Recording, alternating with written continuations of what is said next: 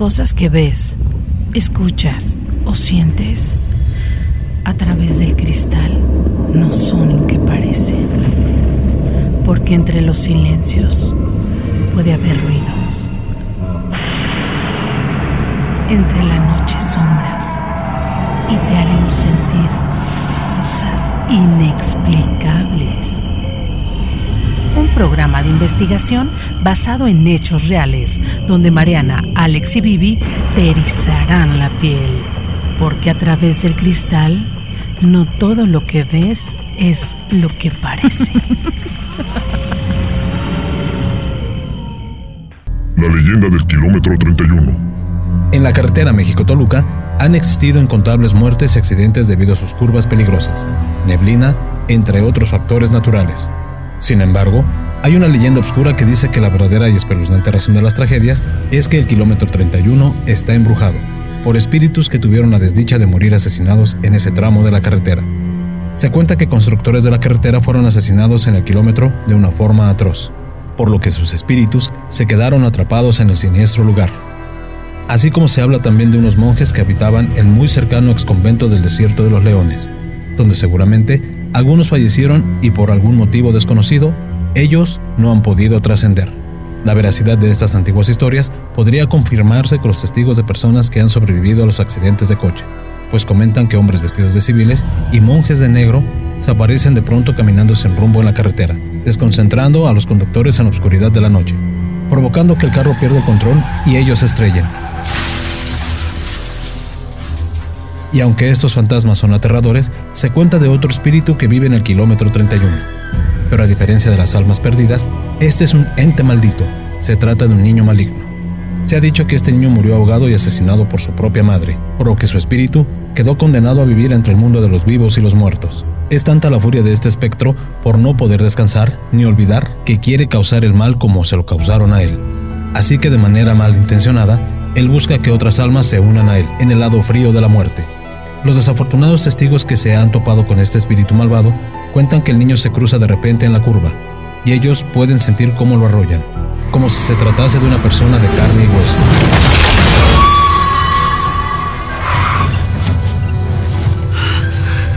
Sin embargo, cuando ellos se bajan nerviosos y asustados para ver dónde está el niño, ellos no lo pueden encontrar, pero se escuchan pisadas que corren del otro lado del carro, como si alguien estuviera jugando con ellos a las escondidillas. Cuando ellos se agachan a buscar debajo del carro, es cuando pueden ver que el niño es un espectro, pues su rostro es pálido como el de los muertos y sus ojos rojos como los de un demonio.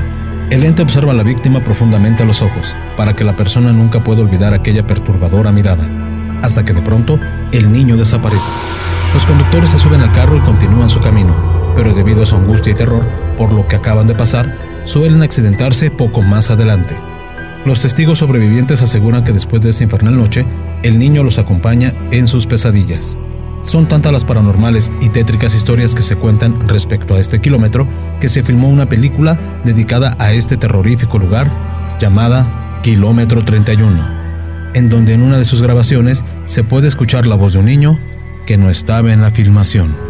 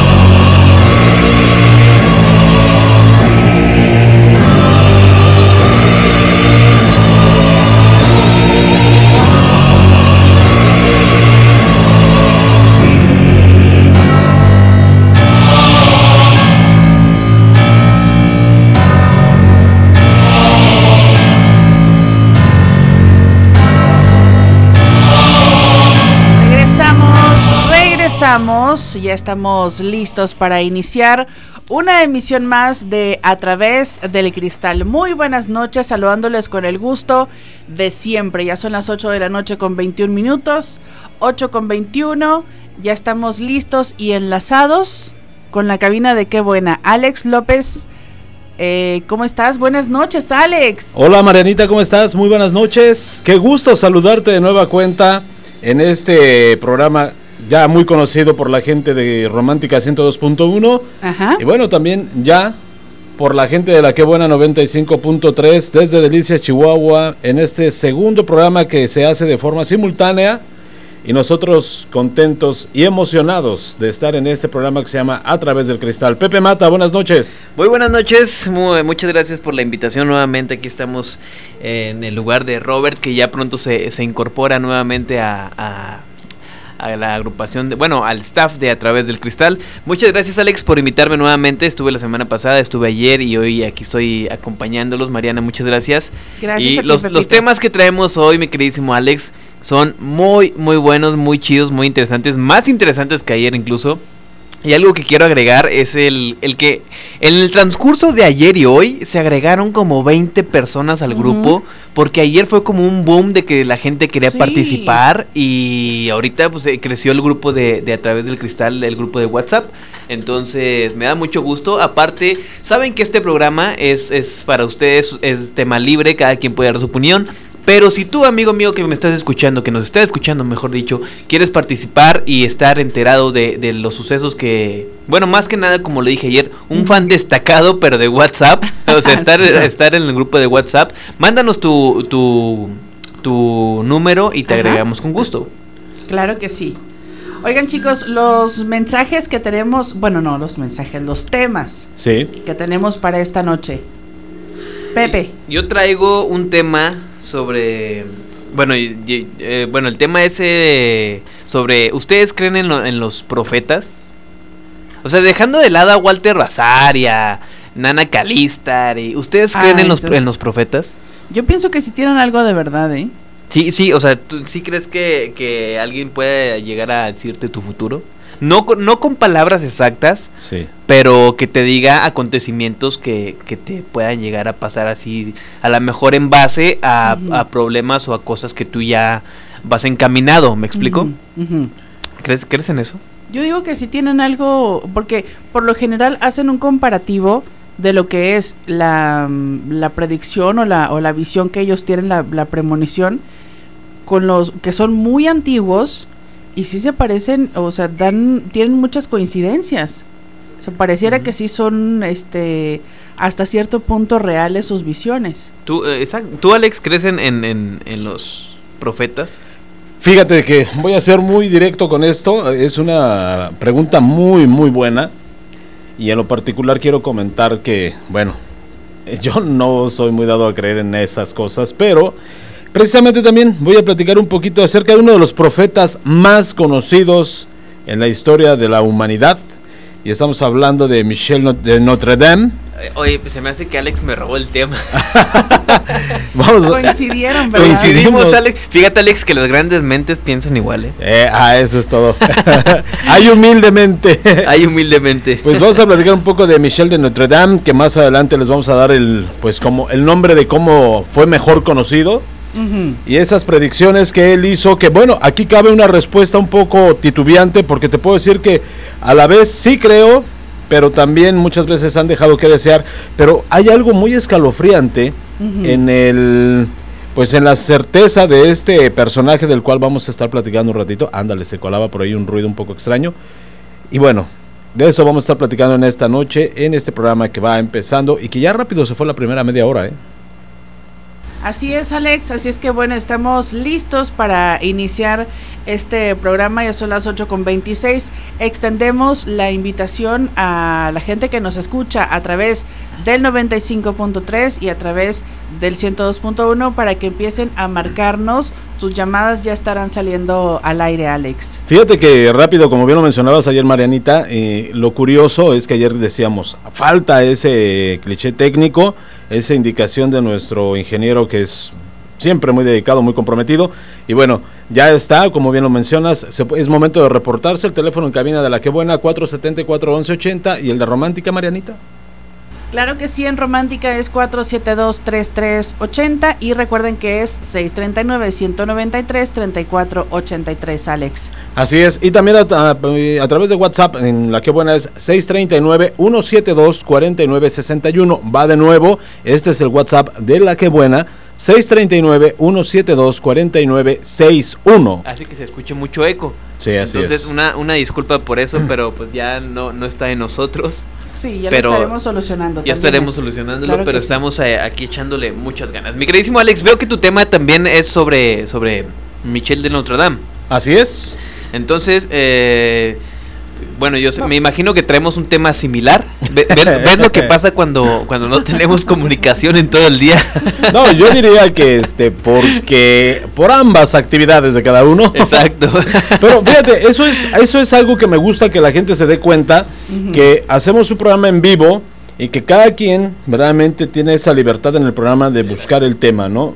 Que no lo hacemos como una parte de, vas a hablar de esto y yo voy a hablar de esto. No, cada quien tiene con esa libertad y podemos coincidir en algunos casos, en algunos datos y en algunas otras cosas pues verdaderamente pues completamente diferente, ¿no? Y es válido también. Claro que sí, yo creo que lo podemos enriquecer porque tanto tú como, como Pepe traen muy buena información. Entonces, de alguna forma, a lo mejor si Pepe comenta algún punto, lo podemos o lo puedes en este caso ampliar, Alex, enriquecerlo, o ya sea que tú tengas, porque son varias las premoniciones, las predicciones exactamente que él tuvo, entonces se puede complementar. ¿Qué les parece si vamos a un corte rapidísimo y regresamos para, para no interrumpir el tema? Ya para iniciar con todo. Claro que sí, vámonos a un corte. Alex, recuerden que están escuchando a través del cristal. Regresamos, ya son las 8 de la noche con 32 minutos, 8 con 32 y gracias por seguir en sintonía de Romántica 102.1 y por supuesto toda la gente bonita que le mandamos un saludo, un abrazo muy especial a todos ellos, a toda la gente de Qué Buena 95.3. Estamos de regreso y vamos a dar eh, inicio de lleno con este personaje tan enigmático, Pepe, tan eh, interesante que tanta gente después de tantos años, la gente le sigue llamando la atención. Le fíjate que que como lo comentó mi compañero Alex y me gustaría que, que como tenemos temas similares, entonces la verdad es que anduvimos muy ocupados hoy. Yo tuve un problema eh, en casa y anduve muy atareado hoy. No pude checar el WhatsApp para ver los temas. Entonces, mi queridísimo Alex, ¿qué te parece si inicias tú y yo te voy complementando con mi información? Eso me parece perfecto. y bueno, nosotros encantados de compartirles con ustedes este, esta información de este emblemático personaje que, como bien lo mencionas, Mariana, desde hace mucho, mucho tiempo llama poderosamente la atención sus predicciones. Y vaya, bueno, más adelante entre muchas vamos a platicar. Una de las que más ha causado o causó hace ya un par de años muchísima polémica. Y estamos hablando de Michel de Notre Dame, nacido en Saint Remy, en, la provincia, en una provincia de Francia, el 14 de diciembre de 1503. Dicen por acá, el 2 de julio de 1566 es cuando pierde la vida, también llamado como Michael Notre Dame. Ya estamos como que ubicando qué personaje estamos hablando.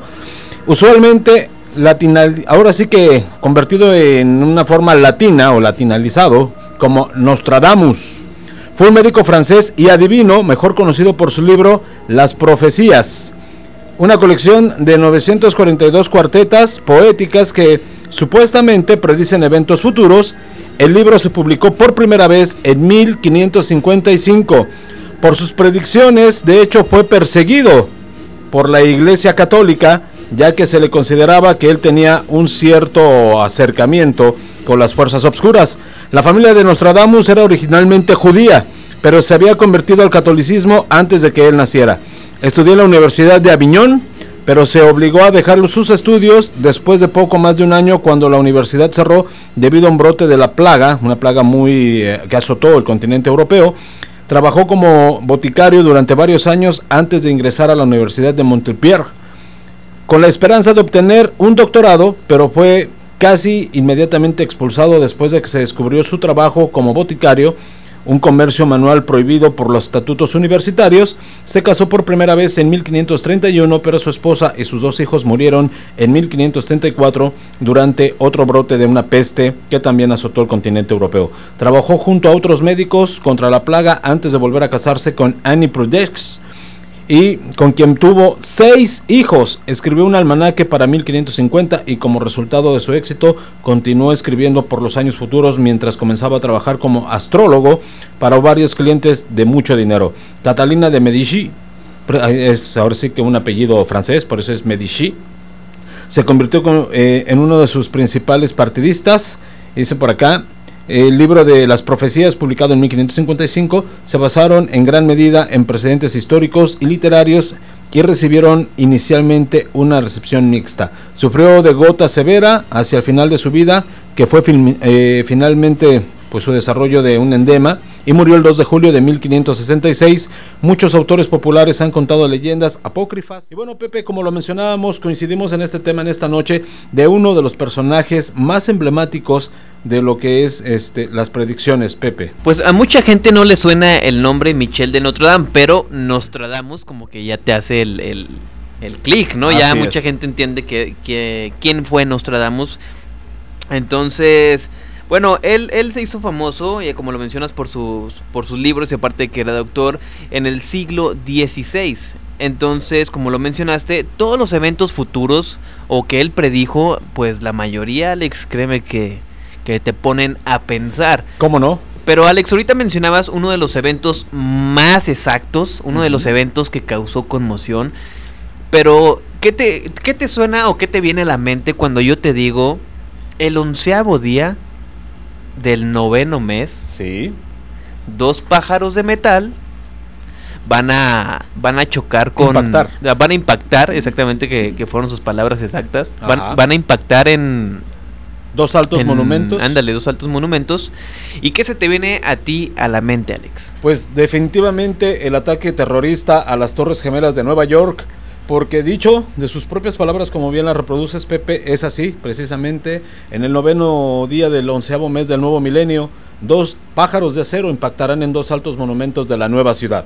Entonces, esto obviamente se interpreta como la ciudad de Nueva York y efectivamente el desafortunado evento del 11 de septiembre del año 2001, entrando el nuevo milenio, dos aviones derribaron las Torres Gemelas, el Wall Street de Nueva York y eso dio la vuelta al mundo por mucho tiempo. Sí, es, esa, esa predicción, pues ya ves que, lo, eh, que hubo muchas teorías también sobre que las, las Torres Gemelas estaban, acababan de ser, eh, ¿cómo decirlo?, eh, aseguradas y que hubo conspiración. Total, se desarrollan un sinfín de, de, teorías que uno nunca sabe si fue el mismo gobierno, uno nunca sabe si realmente fue la guerra que, bueno, la guerra que tenían entre comillas ellos, Estados Unidos con, con el mundo árabe. Con el mundo árabe, exactamente. Pero eh, sin duda, esa fue una predicción muy fuerte y como lo dices, eh, impactó al mundo. Pero, mi queridísimo Alex, hay más profecías y en este 2019 vienen unas, bueno, ya se cumplieron algunas. Ya.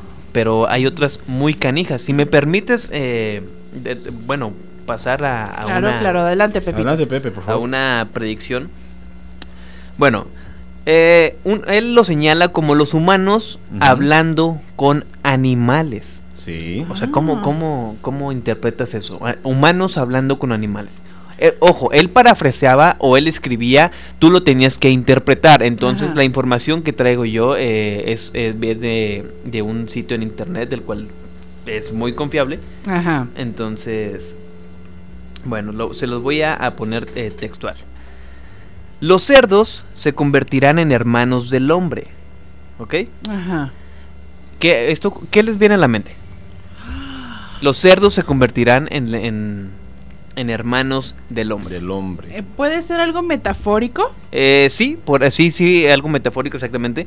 Entonces, ¿será que habrá, no sé, alguna, alguna conciliación entre, entre el mal o el, ese lado oscuro del hombre y el, y el hombre en sí? Tú, mi Alex, ¿cuál es, cuál es tu punto de vista? Fíjate que coincido con lo que dice Mariana, es lo que me parece más lógico con esta, con esa forma de expresión de que los humanos y los animales podrían, bueno, en este caso los cerdos se convertirán en hermanos. Ajá. como dices tú, una metáfora o parafraseando, que no, neces- no necesariamente eh, los cerdos, pero es en este año y el año pasado, bueno, a finales del año pasado, en este año se ha puesto como en conciencia el, el no maltratar animales al 100%, Ah. las campañas, eh, por ejemplo, mucha gente y de la noche a la mañana se hace vegana y es, es lo que él daba a entender de que en un momento se iba a hacer la concientización sobre el no lastimar a los animales. Entonces recordemos que este año también eh, nació el movimiento, bueno ya tiene mucho, pero este año como que se consolidó el movimiento vegano, que mucha gente no come pues todo aquello que, que tuvo vida, ¿no? Que se Así es. 100% a, a, a la comida pues Vegetal. frutas, Vegetal, vegetales, semillas. eh, Exacto. Así es.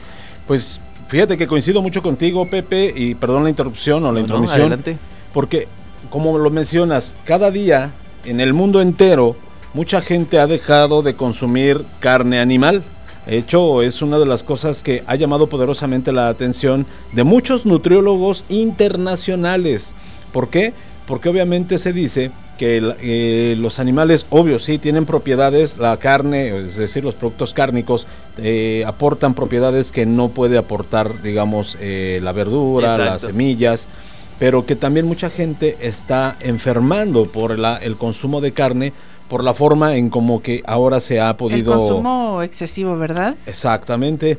Entonces, Oye, fíjate. dime. Tenemos una llamadita, Alex. Vamos, vamos a... Vamos a pasarla al aire. Vamos a ver si se escucha por allá la llamada. A ver, vamos a Bueno, Sí, buenas noches. Adelante. buenas noches. Oiga, nomás para agregar eso de la palabra sacerdote. Sí. ¿Por qué en la iglesia les llaman sacerdote? Ay, canijo. Buena pregunta, ¿Sí, ¿eh? verdad? Ver, Habrá que hacer la investigación, ¿verdad? ilústranos. Sí, ¿verdad? ¿Está bien lo que le estoy preguntando? Muy buena ¿Por, pregunta. ¿Por qué en la, en la iglesia se les llama, Católica. ajá, se les se llama sacerdotes? A ver, pues espero que ustedes Hay nos, que investigarlo. nos diga la respuesta. Hay que investigar la raíz de la palabra, ¿verdad? Sí, claro. Ay, por favor, a ver, ¿por qué sacerdote? Sacerdote, muy bien. Muy bien. A ver, Una palabra investigamos. compuesta de sa y ce, ¿De ¿Y dónde? qué será y por qué en qué se basa para que hacer esa división? Mm, Sacerdote. o sea, yo lo estoy preguntando porque estoy viendo ahorita que dicen de los marranos. ¿no? Ah, sí, mire. Ah, muy bien. Sí, La, sí. la palabra sacerdote viene del latín sacerdos o sacerdotis, que es encargado o bueno, es encargado de hacer cosas sagradas. Formado de sacar, por ejemplo, la palabra eh, sacer, que es sagrado.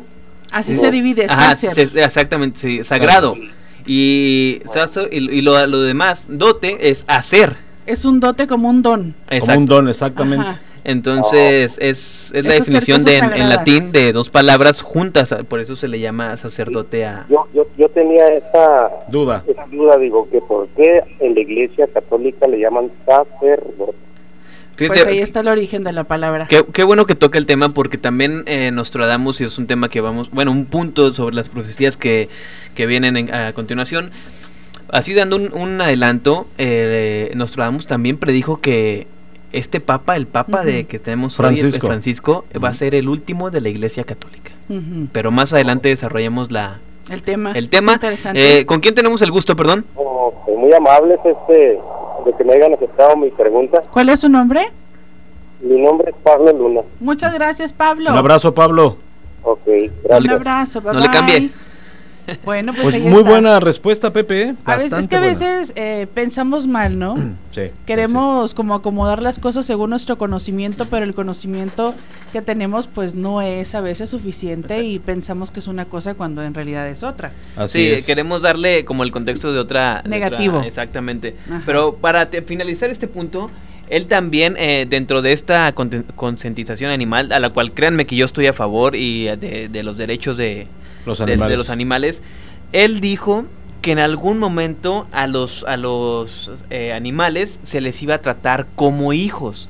Y hasta hoy día a mí me sorprende porque hay gente que besa en la frente a sus cachorros antes de, de, De salir a trabajar. de salir a trabajar, de mandarlos a dormir, etcétera.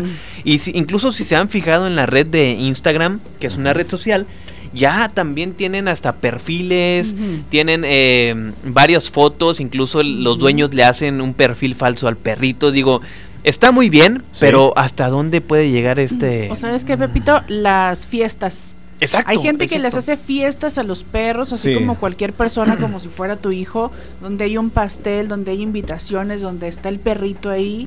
¿Hasta qué punto es sano esto? Ajá, y de hecho en algún momento leí que ya tener esto o tratar a tu mascota como un hijo era un trastorno mental. Es que en exceso, no cabe duda que el exceso es el lo malo, ¿verdad? Todo en exceso es malo. Fíjate que yo honestamente no estoy muy de acuerdo en tratar a un animal como un ser humano. Digo, claro, tratarlo con respeto, eso Exacto, es sí, fundamental, sí. por supuesto que sí. Pero yo creo que si se ha criticado tanto, digamos, a instituciones como la NASA de buscar vida en otros planetas en vez de procurar un mejor nivel de vida para los que habitamos este, ¿por qué hacemos nosotros como personas lo mismo? A veces como lo que mencionas, Marianita, para mí en lo particular, claro, mi humilde punto de vista que comparto con ustedes es muchas veces quedamos en esa exageración en el de vestir a un perro que en primera estamos atentando en contra de su naturaleza. Oye, Alex, y, perdóname que te Sí, interrumpa, pero incluso muchas veces hasta llegas a poner al perro primero que a ti. Así no, es. que yo no como, pero le compro croquetas, ¿no? Ya mañana yo yo como algo, o sea, ya está, ya estás poniendo hasta tu salud en riesgo. Así Ajá. es, y creo que es ya bastante excesivo, porque también, mira, está padre darle de comer, cuidarlo, protegerlo, bañarlo, darle un hogar, bueno, darle todo nuestro cariño, lo merecen, son nuestros compañeros de vida, pero hay que recordar que no dejan de ser animales, porque también es excesivo y dañino para su, también Bueno. para la salud mental del animal. Ahí les va una pregunta. Sí, El perro es un animal. sí. Uno como ser humano le quitas o le enseñas, de alguna manera le, le privas al animal de su lado salvaje. Así es. ¿Verdad? Y por ende, el perrito ya no sabe andar en la calle y Claro. ese tipo de cosas.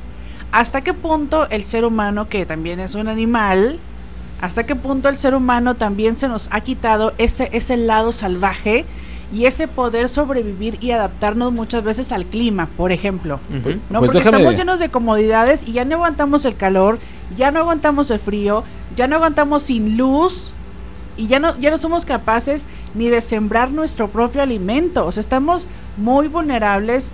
Les hago la pregunta, ¿no será como lo mismo? Sí, nada más que recordaremos, Marianita, que el humano vuelve a su- a su naturaleza Ajá, esencial, digamos, en el caso de cuando quedas náufrago. ajá. Vuelves a la esencia natural del ser humano, a esa vida salvaje, de comer carne cruda, de volver a descubrir cosas como el fuego, Ajá. este, a la pesca, a la vida que, pues, a renunciar a esa vida sedentaria en la que ya estamos acostumbrados. Ajá. Y el, y el animal, desafortunadamente, que no es, digamos, que de cierta manera depende, porque como tal un perro es un animal doméstico que en muchas eh, situaciones o circunstancias depende de un ser humano, entonces sí lo complicamos de más. ¿Qué pasa? ¿Por qué criticamos cuando un tigre es amaestrado? Estamos, digamos, como de cierta forma, destruyendo su naturaleza. Igual con un elefante, igual con un camello, igual con una jirafa, igual con un simio.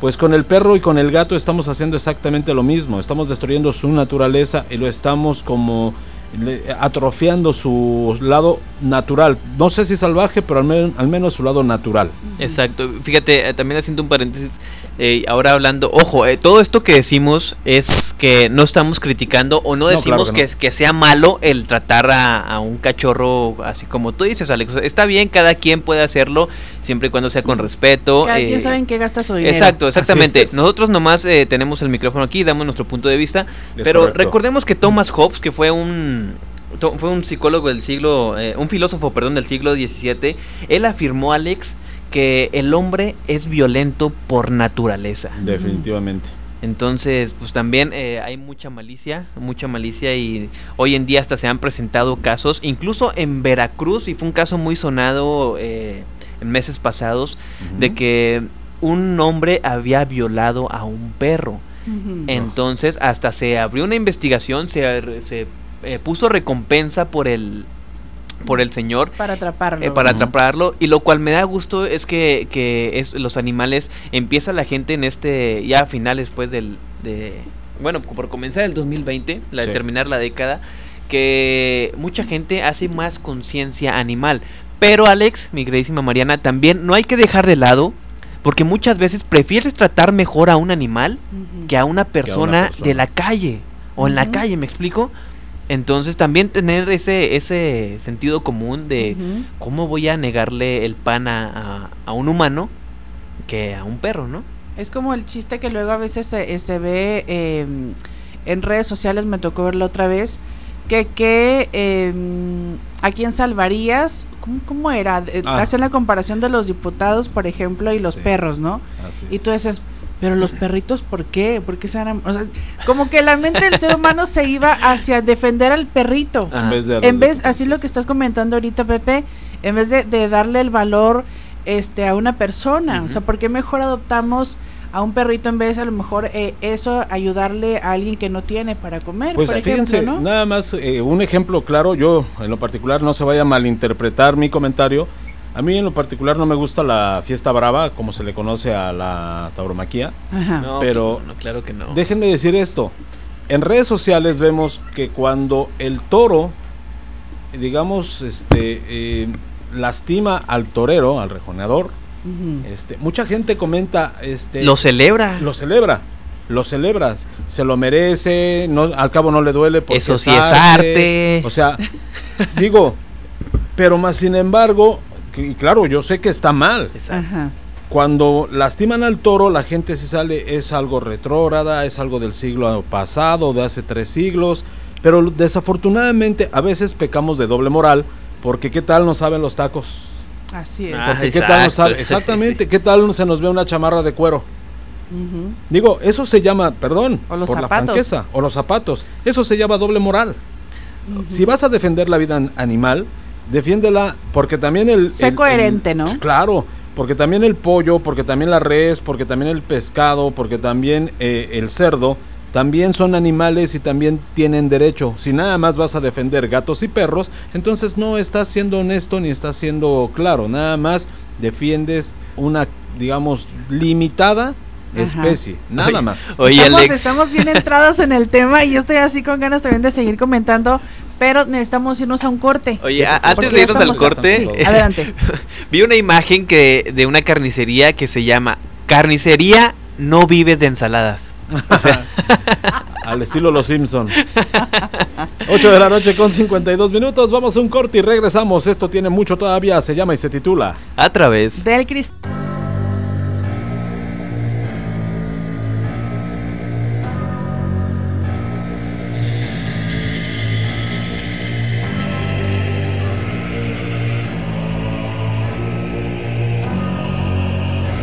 Regresamos. Ya solamente están faltando seis minutos para que sean las nueve de la noche, solamente seis y las nueve.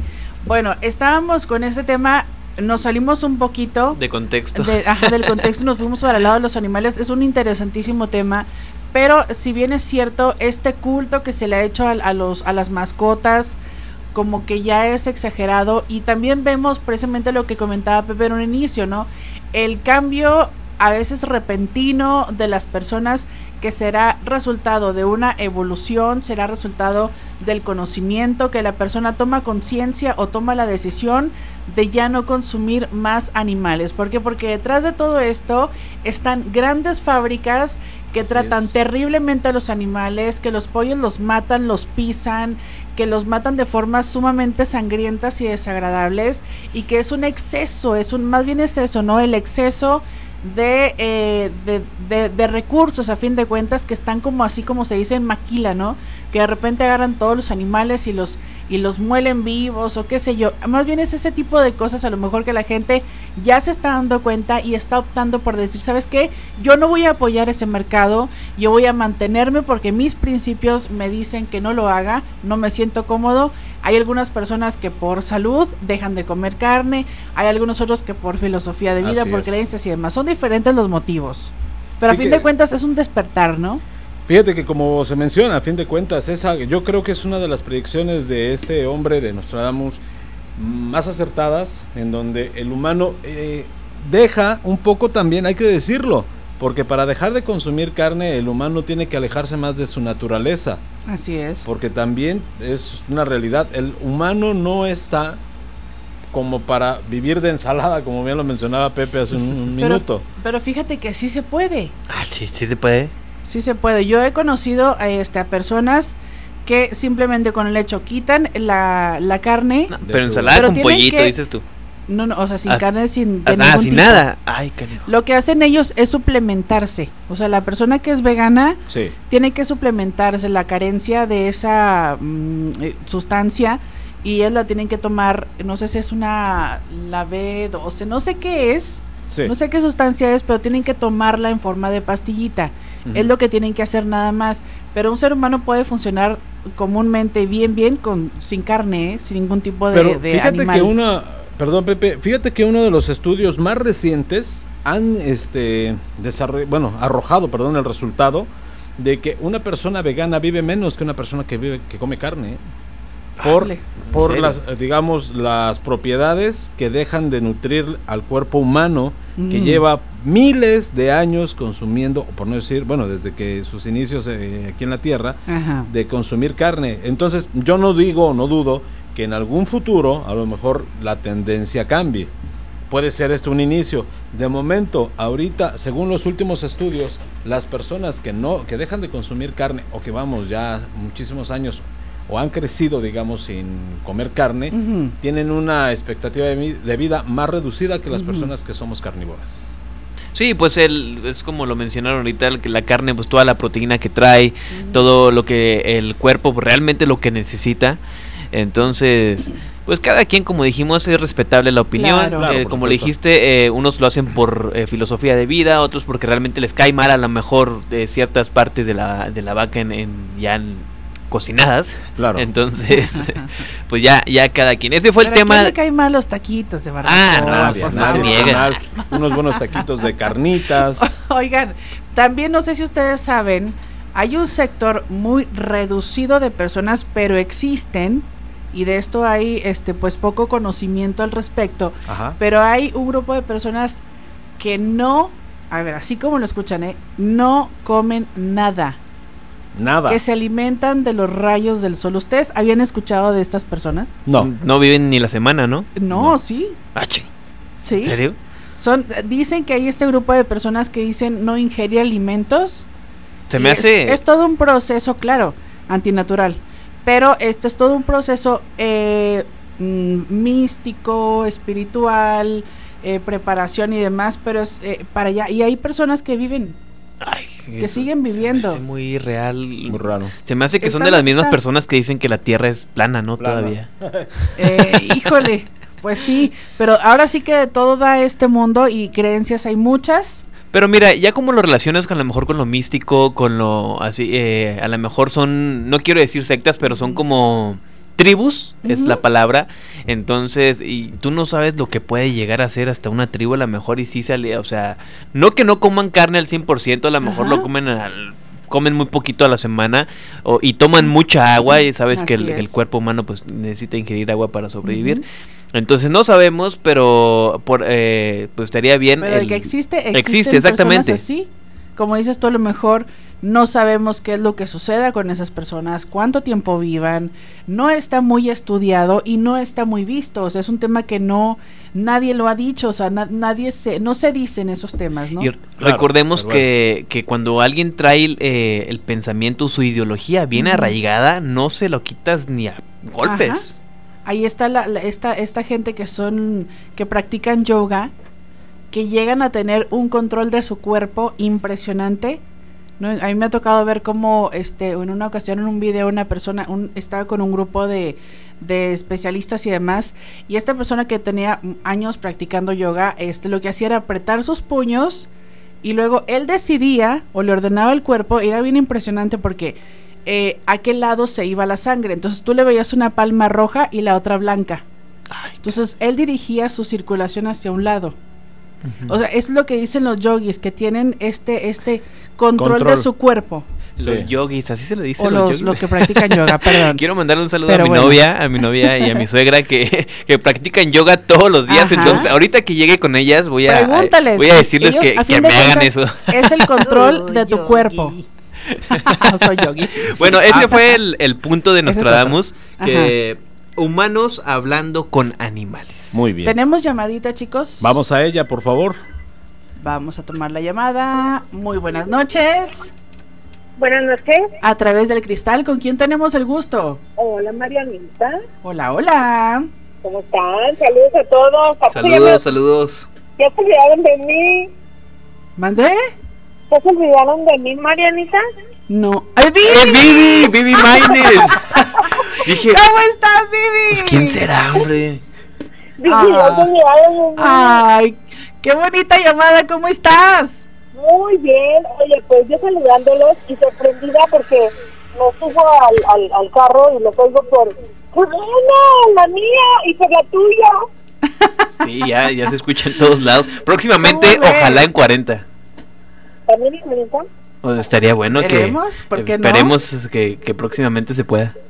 No, pues hablo para felicitarlos, me gusta mucho siempre escucharlos estos días que ando de vacaciones, pero siempre este, escuchándolos me gusta mucho y pues felicitarlos. Y gracias a todos ahí.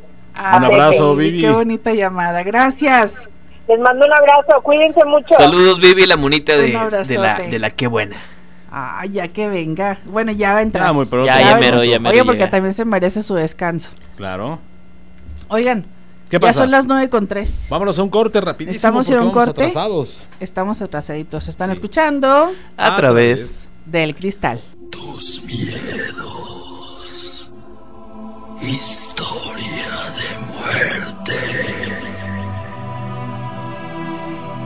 Hace algunos días, Manuel aceptó ir de fin de semana a la hacienda donde vivía la muy ancianita abuela de Jaime, su amigo desde hace más de 40 años. De verdad, te juro que siento que alguien me observa. No creo, eso te pasa por andar de desvelado. Ya hasta alucinas. Si asustan es solo en el cuarto de los trebejos. ¿Cómo va a estar alguien vigilándote? Hazte para allá. Mejor ven a ver esto. Es una de las fotos más antiguas que hay de mi casa. Tenía como uno o dos años. Te ves bien gracioso con tu trajecito azul. No manches. no sé, abuela. Tengo un mal presentimiento. Como si algo inesperado estuviera a punto de pasarme. Tranquilízate, hijo. ¿Qué? ¿Qué traes ahí? Mi foto. La encontré en el cuarto de los tiliches y me la voy a llevar a la casa para que la vean mis hijos. El resto del día pasó sin novedad. A medianoche todo estaba en calma. ¡Ah! ¡Auxilio!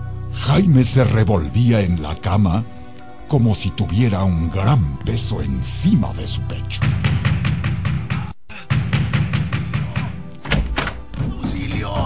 ¡Por favor! Jaime, Jaime, ¿qué pasa? Reacciona, Jaime. Despierta, ¿qué tienes? El retrato. Fue, fue él. Mi retrato. Uh, fue como si la foto saliera de su marco para atacarme. Estás loco. Seguro fue una pesadilla. Yo estaba dormido cuando sentí que algo muy pesado subía sobre mí. Cuando abrí los ojos, vi que a la imagen del retrato no es un sueño. Sus ojos se me acercaron hasta tal punto que podía oír que me decía: Jaime, culpa estoy muerto. Por tu culpa, por tu culpa, tu culpa. Doña Carmen había entrado en la habitación y había escuchado todo. Pálida, estiró la mano buscando dónde sentarse. Oh, lo sabía. Sabía que estaba maldito. ¿Qué pasa, abuela? ¿De qué hablas? El retrato, hijo. Esa foto no es de ti, sino de tu hermano Martín. ¿Hermano? ¿De qué hablas, abuela? Cuando tú tenías dos meses de edad, tu hermano Martín tenía casi dos años. Pocos días después de que le tomaron esa fotografía, tu madre estaba bañándolo en la tina de la casa y... y... Sigue. Sigue, abuela, sigue. Tú comenzaste a llorar. Tu madre dejó solo a Martín para atenderte. Fue solo un minuto. Pero cuando entró al baño Martín, estaba boca abajo en la tina. Ya no pudieron hacer nada. Tu madre nunca se perdonó lo que ella considera una imprudencia de su parte. Por eso nos pidió que jamás te dijéramos lo que había pasado. No quería que tú le reclamaras algún día su distracción. La similitud física es impresionante. Por eso creíste que esa fotografía era tuya. Es extraño, pero cuando tenía la fotografía en la sala y pasaba frente a ella, sentía como si me siguiera con los ojos. Si me quedaba mirándola fijamente, hubiera podido jurar que movía los labios. Por eso la dejé en ese cuarto, porque me daba miedo cada vez que lo veía. Está decidido. Vamos a quemar esa foto. Sin esperar, la señora tomó el marco y se dirigió a la cocina. Estando ahí, prendió fuego a aquel retrato. Hace mucho tiempo que debía hacer esto. No vamos a poder dormir, así que les voy a preparar un café. El ambiente era extraño. Además del miedo que sentía en ese momento, se percibía un silencio expectante en el interior de la casa. ¿A dónde vas, Jaime? Al baño, no se preocupen. Mientras Jaime salía de la cocina, no podían evitar comentar el suceso. Es inquietante eso que platica, señora. Nunca me imaginé que Jaime hubiera tenido un hermano. Mejor no haberlo sabido.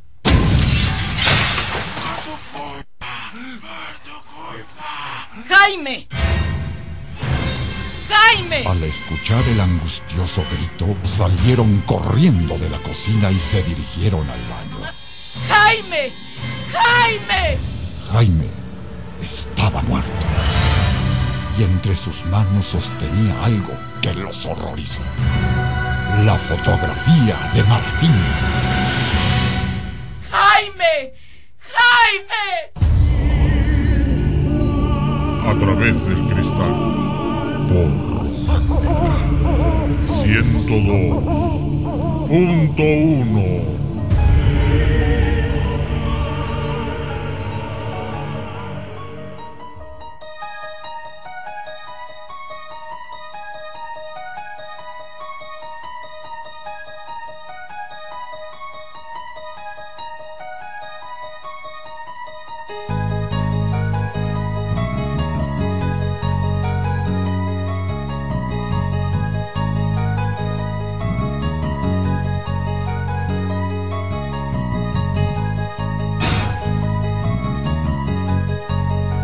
Continuamos, ya son las 9 de la noche con 12 minutos, 9 con 12.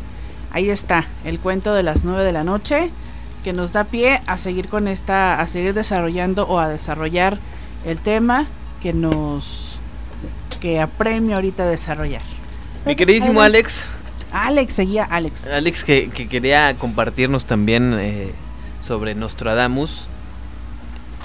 Nostradamus también predijo el impacto de un asteroide. No sabemos a, a, cuánto asciende ya el número, asciende el número de asteroides que han pasado por la Tierra.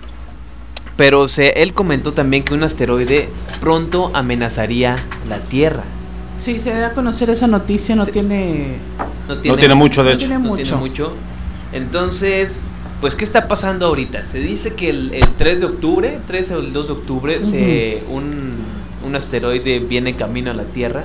Viene enfocado para la Tierra. Exactamente, entonces pues mucha gente lo ha tomado a juego, mucha gente no le da importancia. No sabemos qué pase, digo, no es el primero y no, no, es, no va a ser el único que, que ha amenazado a la Tierra de un impacto global. Sí, no es nuevo. Exacto, no es nuevo, pero Nostradamus también predice este asteroide. Entonces, ¿qué es lo que está pasando ahorita incluso con, con, las redes sociales de que se dio a conocer? Y como le dije, mucha gente lo ha tomado a, juego. Entonces, pues esperemos y, todo salga bien. Que el 4 de octubre nos estemos riendo de todo esto. Entonces esperemos que nos salve Bruce Willis nuevamente como en aquella película Armageddon.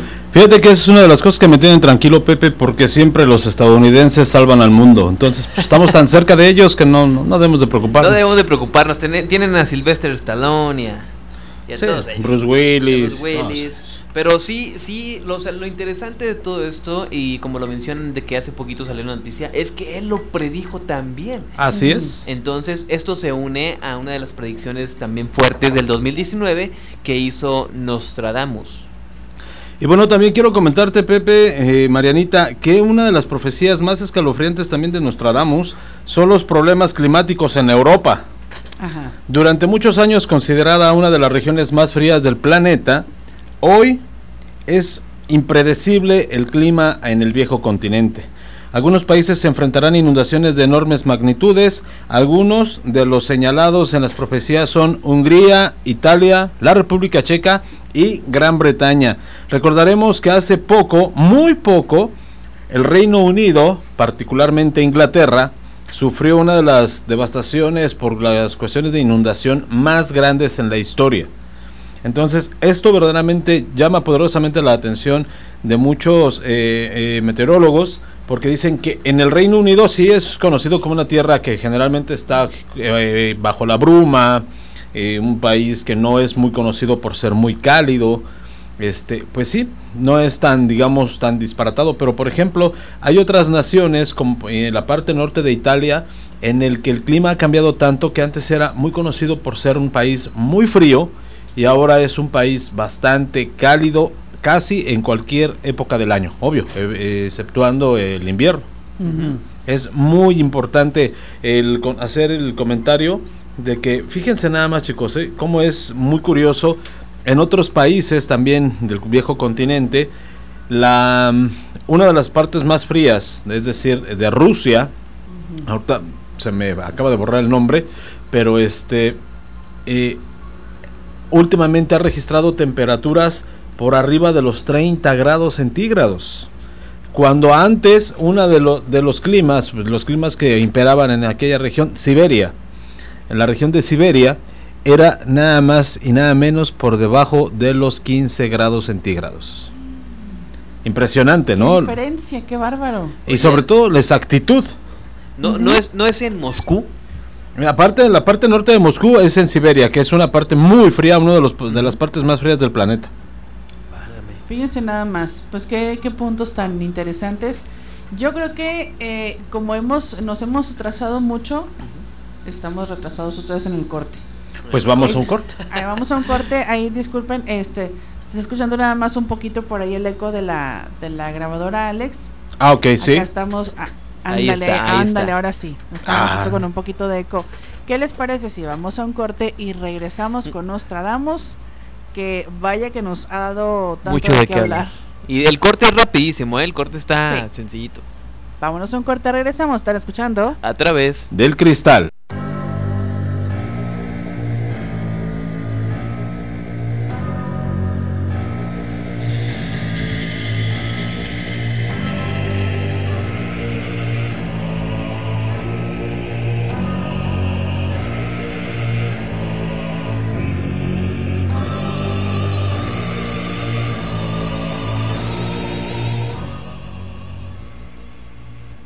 Seguimos en Romántica, amigos míos. Estamos con un programa bastante interesante. Mi queridísimo Alex, ¿ya estás, ya estás conectado con nosotros? Ya estamos conectados en la frecuencia de 95.3 y 102.1 de frecuencia modulada romántica y la que buena. Así es, mi queridísimo Alex. Oye, y sobre algún punto también de los que traigas tú de- del buen Nostradamus que quieras compartirnos. Fíjate que, por supuesto, no alcanzaría un programa entero para hablar de este gran profeta. Y fíjate, lo voy a platicar breve, pero concisamente. Algunos consideran que su reputación como profeta ha sido construida en nuestros tiempos.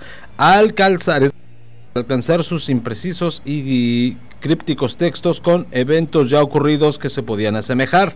Porque muchos críticos han dicho que todos sus escritos, todos sus escritos, perdón, pues ya eran después de algunos sucesos que supuestamente él había predicho, pero obviamente estamos hablando de muchísimos años atrás. Otros piensan que el hombre no escribía profecías, sino que solo se dedicaba a narrar acontecimientos sobre su tiempo de una manera metafórica y enigmática, para evitar persecuciones, pero Nostradamus todavía le quedan seguidores que profesan cierta fe a sus relatos y este 2019 ellos mismos verán que sí se cumplen o quedan, ahora sí, como en otras ocasiones, en puras patrañas, escrito en, en algunos hace más de 40 siglos, ¿eh? nada más para que nos demos una idea.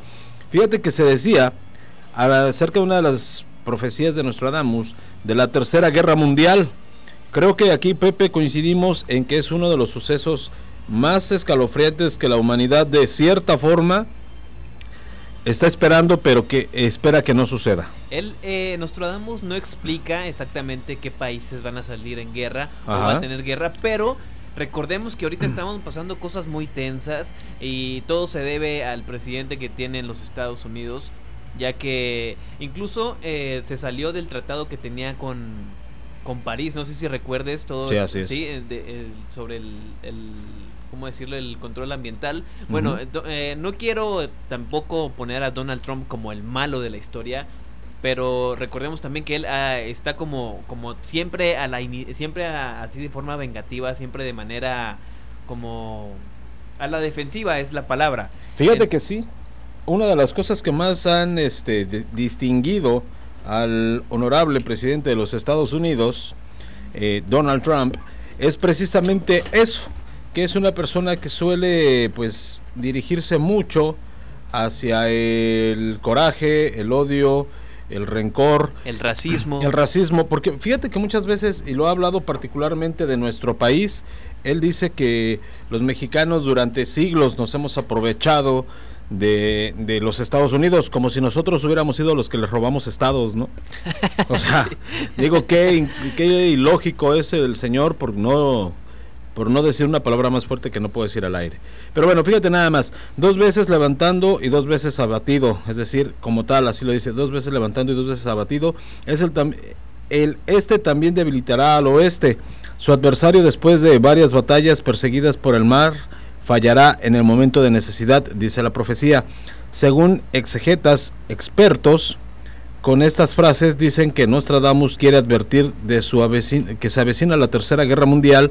Como siempre, el autor es algo confuso en sus versos, pero la verdad es que la cosa siempre está tensa entre las grandes naciones, por lo que hay que cruzar los dedos para que no dure lo que dicen las profecías, que la Tercera Guerra Mundial puede tener una larga duración de nada más y nada menos 27 años. Imagínate otra vez eh, una guerra mundial y que todo se vaya pues ahora sí que a la basura todo lo que hemos construido, nomás por no por los intereses eh, de gobiernos políticos y no llegar a, acuerdos que muchas veces hasta se eh, pone que, como dice el dicho, ¿no? Hasta hablando se entiende la gente, pero a veces el poder es más, el, el, poder es eh, más más ambicioso, entonces es más fuerte. En exacto, Más, se, se ciegan, pero Fíjate una de las cosas, Pepe, Marianita, eh, siempre se había especulado, en una de las profecías de Nostradamus se decía que la Tercera Guerra Mundial iba a ser iniciada por un hombre árabe que provocaría obviamente el enojo de la nación de la nueva nación que se conoce como los Estados Unidos o se entiende como los Estados Unidos al destruir ciudades como Nueva York, San Francisco y Washington. Recordaremos que pues se acercó muchísimo cuando precisamente eh, el atentado de las Torres Gemelas el 11 de septiembre, cuando el centro monetario más importante de finanzas en Estados Unidos, que es eh, el Wall Street, en las Torres Gemelas, en Nueva York, también en Washington ocurre un atentado que iba dirigido hacia el Pentágono y otro más que ya no se ejecutó, que iba hacia la Casa Blanca. Bueno, entonces se decía o se, eh, se dijo en ese entonces que se había aproximado mucho, ya que se decía que Bin Laden era aquel hombre de origen árabe. Así es. Que sería la figura de quien hablaba en ese entonces Nostradamus como el iniciador de la Tercera Guerra Mundial. Afortunadamente no fue así. Algunos otros dicen que esto no es de cierta forma tan acertado, ya que ahora se especula que puede ser un hombre de origen oriental, Recordaremos que últimamente Estados Unidos ha tenido muchos roces tanto con Corea del Norte como con China. Sí, sí, sí. sí. Pues eh, eh, Dios, Dios quiera y no pase nada porque todavía queremos vivir mucho más, todavía queremos salir de fiesta, salir de viaje, pero es un- son temas muy delicados. A mí la verdad no me gusta el, el como... Yo soy apartidista totalmente, no, me, no me gusta meterme en, en rollos así como muy políticos porque Así mucha... eh, bueno, dicen que los tres temas más importantes así que no debes de tocar es el fútbol, ¿Cierto? el- el- la religión y la religión y la política, porque como le dije ahorita, mucha gente tiene muy arraigada esa ideología y pueden Sí. llegar hasta cometer eh, actos, pues daños a Se terceros. fanatizan. Sí, Eh, mucho. ah, exactamente, se fanatizan. El fanatismo siempre ha sido peligroso, Pepe, en cualquiera, en cualquiera de sus expresiones. Entonces, como lo mencionas de, de lo tenso que está eh, allá en Corea, pues esperemos si no no pase a mayores, todo se puede solucionar. Bien decía mi abuela, lo único que no tiene solución es la muerte. Efectivamente. Y fíjate, Pepe, nada más, como lo mencionabas hace un momento, uno de los de las predicciones de Nostradamus que más ha causado polémica es precisamente la del Papa Francisco. Se dice que será el último papa de la Iglesia Católica y si hay alguien al que no le cae bien este papa o tampoco los papas en general, pues obviamente es a los profetas. Y fíjense, dice, puede estar tranquilo porque Francisco será el último según los intérpretes de Nostradamus, se viene anunciando desde su elección que Francisco, el famoso Rey Negro, como muchos lo conocen, en, ahora sí que es el último representante de la Iglesia Católica en la tierra. Y bueno, hay que analizar a fondo, y con todo respeto lo voy a decir, como lo he hecho siempre, respetando la ideología de la gente, cada día la Iglesia Católica va perdiendo más y más feligreses. Ya es un estudio, no lo digo yo, ¿eh? es un estudio en el que las personas, de cierta manera, van dejando de seguir. Voy a hacer un comentario. En Suecia, en Noruega, en Dinamarca y en Finlandia han cerrado iglesias porque la gente ha dejado de ir. Y si, falta. y si nos damos cuenta, o sea, y lo digo con, con toda claridad, son países que nunca escuchas que haya asesinatos, que haya, eh, digamos, robos, secuestros. ¿Por qué? Claro, eso es otra cosa en la que no quiero profundizar. Pero fíjense, también son naciones que prácticamente han tenido que cerrar reclusorios porque ya la gente no delinque. O sea, dato curioso, ¿no? Pero Te llama la atención. verídico, o sea, así como alrededor de todo el mundo, eh, alrededor de todo el mundo, la gente ha dejado de ir a las iglesias, ha dejado, ha disminuido en una gran cantidad eh, el número de niños que eran bautizados, confirmados y que hacían la primera comunión. Alrededor de todo el mundo, en países católicos como México, España e Italia, estas cifras vienen cada día más a la baja. Cuando eran países que históricamente representaban un muy poderoso número de feligreses o seguidores católicos. Pues a- aquí en México, eh, como lo mencionas, que también se, pues tenemos el, el orgullo y decimos y le rezamos a la Virgencita de. Guadalupe, en- en- pero yo sí he escuchado caso, Alex, y incluso he tenido pláticas con, con familiares, con adultos que eh, dicen, no, es que el- la iglesia ya no, ya no es la misma, ya no vamos tanto, va- de los todos los domingos, todos los domingos que íbamos ya nomás Ujú. vamos uno por mes, entonces no sé a qué se deba esa decadencia. Pero pues sí, es- sí está muy fuerte que esté. Bueno, recordemos que en Finlandia es el es número uno en la educación eh, mundial. Así tienen, es. Tienen, tienen una educación increíble. Pero en esta en la ideología del, eh, religiosa, pues sí va bastante en decadencia. Digo, es, es pensamiento de cada quien, ¿no? Está bien, está mal, pero yo no soy muy devoto a, a- a ir a misa, pero claro que creo en, en un, un ente superior, ¿no? Entonces, yo sé que mi queridísimo Alex eh, eh, no, no cree en ciertas cosas, pero y es, es muy respetable. Entonces, pues la- lamentable re- también, ¿qué cosas ha hecho la iglesia? O sea, también si nos vamos a trasfondo, recordemos que la iglesia, ojo, lo que digo no es en son de herir a nadie, pero lo que ha hecho la iglesia también es, es eh, ha hecho cosas muy feas en, en toda la historia. O Así sea, es. ha hecho sacrificios, ha, ha- ha mentido para, ¿cómo decirlo?, para que el pueblo crezca, ha sembrado miedo en las sociedades. Entonces, digo, esto lo digo por, por, por ¿cómo decirlo?, eh, sin, sin ofender a nadie, pero también la iglesia tiene pues su lado chusco, ¿no? Su lado malo, que también es bueno creer e ir a, a misa con la ideología de purificarte y de sacar las malas vibras, etcétera. Fíjate que yo pienso que aunado el desgaste social, porque como sociedad vemos un desgaste, cada vez hay más casos eh, mm, de asesinatos, de cosas muy feas. El ser humano está ahorita como en un desgaste tremendo. Y por otro lado, eh, yo pienso que más bien se está transformando la forma en que antes creíamos, la forma en que antes vivíamos o la forma que incluso hoy vivimos nuestra espiritualidad va cambiando con el tiempo. No puede ser lo mismo toda la vida. Tiene que ir mutando, tiene que ir transformándose. Pienso que estamos en ese cambio de vivir la espiritualidad, cada quien a su manera, a su forma, pero sin duda diferente que como lo veníamos haciendo. Oigan, ¿necesitamos ir a un corte?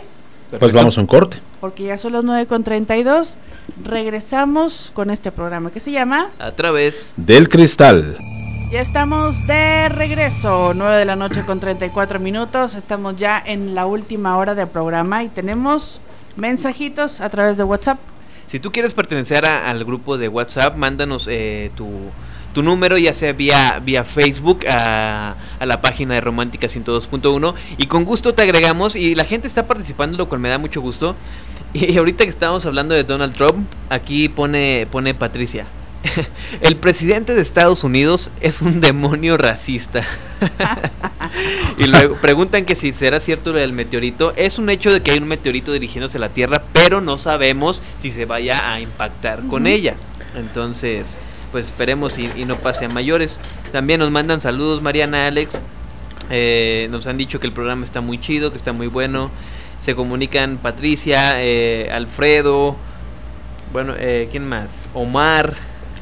Tengo este, este otro mensajito, dice... Chicos, eh, oh, déjenme presumirles, perdón Marianita, de- les voy a presumir o quiero compartirles Claro, que nos están escuchando vía internet hasta Buenos Aires, Argentina. Saludos, saludos hasta Buenos Aires. Saludos. Saludos hasta Buenos Aires, Claudia Britos, que nos escucha en Argentina, se conectó a través de, de mi Facebook y me pregunta que cómo nos podían escuchar. Bueno, pues este a través de la página de internet www.radiodelicias.com y gracias a la maravilla de la tecnología estamos llegando hasta Buenos Aires, Argentina, en el sur del continente americano. Saludos hasta Buenos Aires, saludos hasta allá.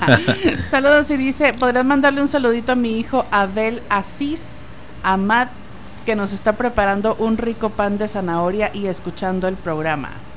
Saludos, Abel, que quede muy rico. Saludos a ver, provechito. rico. Qué rico. Saludos también si estás en la comodidad de tu hogar, si estás en la chamba, si estás escuchando esta programación, este increíble programa que traemos para ti, pues todavía queda una hora, como dice Mariana, sube el volumen porque todavía quedan temas muy interesantes. Y mi queridísimo Alex, estabas comentando de la tecnología. Sí. Que nos escuchan desde Buenos Aires, boludo. Déjame decirte. Eh, Perdón por lo de boludo. No, es, es como son de, de saludar. Ah, eh, es como son de saludar. Oye, Alex, y Sí. Nostradamus también eh, predijo, él predijo eh, que el fin de las barreras idiomáticas iba a suceder. Así es. Y esto se refiere a la tecnología.